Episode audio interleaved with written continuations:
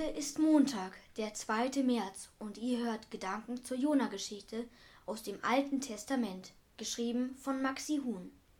Ich bin Ammon und Michael wird die Bibelstellen lesen.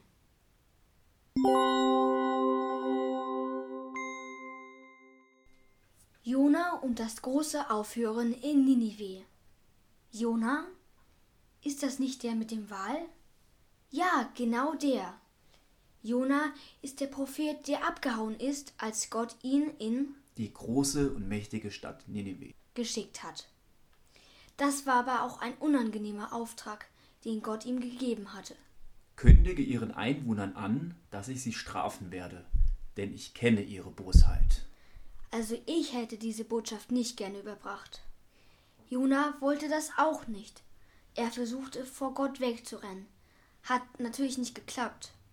Er geriet mit seinem Fluchtschiff in einen Sturm, wurde von der Mannschaft ins Mittelmeer geworfen und von einem Riesenfisch verschluckt. Doch das war nicht das Ende. Der Fisch kotzte Jona wieder aus. Nach drei Tagen in einem dunklen, schleimigen, blubbernden, fischigen Fischmagen stand Jona wieder am Strand. Diesmal machte sich Jona auf den Weg nach Ninive, wie der Herr es ihm befohlen hatte. Die Stadt war so groß, dass man drei Tage brauchte, um sie zu durchqueren.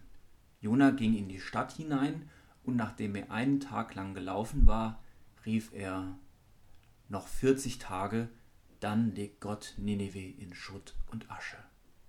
Und was machten die Leute von Ninive? Machten sie das, was ich als Berliner machen würde, nämlich einfach an dem Spinner mit den Algen in den Haaren vorbeigehen und weiter an meinem Kaffee nippen oder was sie damals so getrunken haben.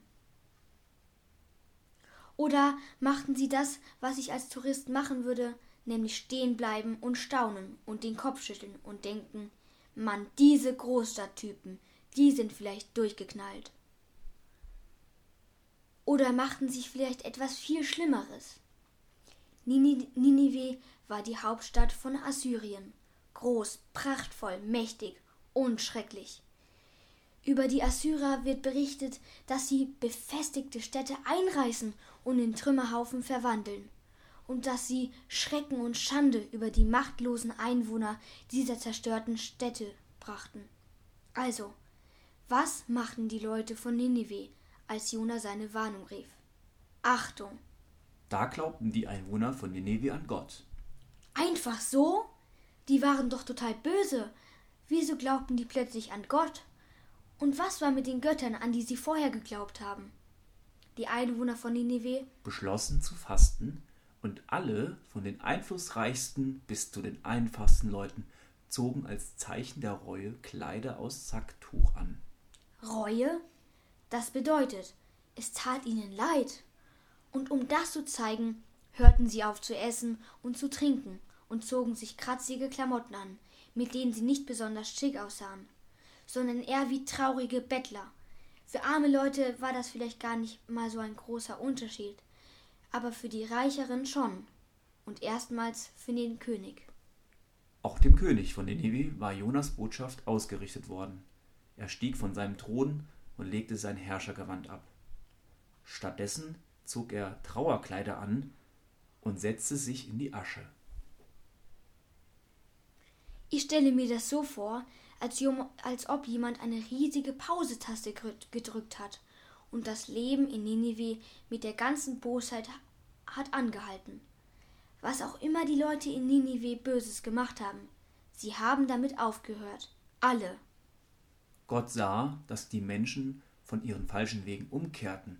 Da ließ er das angedrohte Unheil nicht über sie hereinbrechen. Ende gut, alles gut? Jona fand das nicht. Er war sauer mehr als sauer. Er sagte zu Gott Ach, Herr, habe ich das nicht gleich geahnt, als ich noch zu Hause war? Ich wusste es doch, du bist ein gnädiger und barmherziger Gott. Deine Geduld ist groß, deine Liebe kennt kein Ende. Du lässt dich umstimmen und strafst dann doch nicht.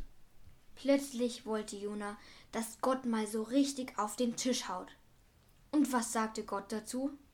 Er hatte Mitleid mit Ninive mit dieser großen Stadt, in der mehr als 120.000 Menschen leben. die rechts und links nicht unterscheiden können und dazu noch so viele Tiere. Ich finde, das passt richtig zu Gott. Er ist wirklich gnädig und barmherzig und seine Liebe kennt kein Ende. Er versucht alles, damit seine Menschen leben können.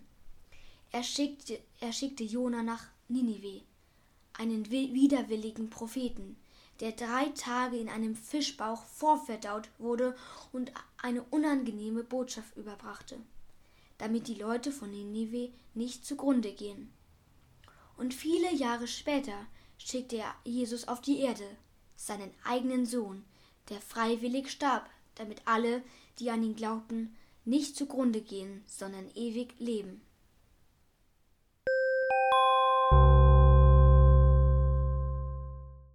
Und jetzt noch ein Witz, passend zur Geschichte. Wo geht ein Wal essen? In einem Wahllokal natürlich. Der Herr segnet deine Augen, damit sie sehen können, was wirklich wichtig ist. Der Herr segne deine Ohren, damit sie aufhören, wenn andere um Hilfe bitten. Der Herr segne deine Hände, damit sie anderen geben können, was sie brauchen. Amen.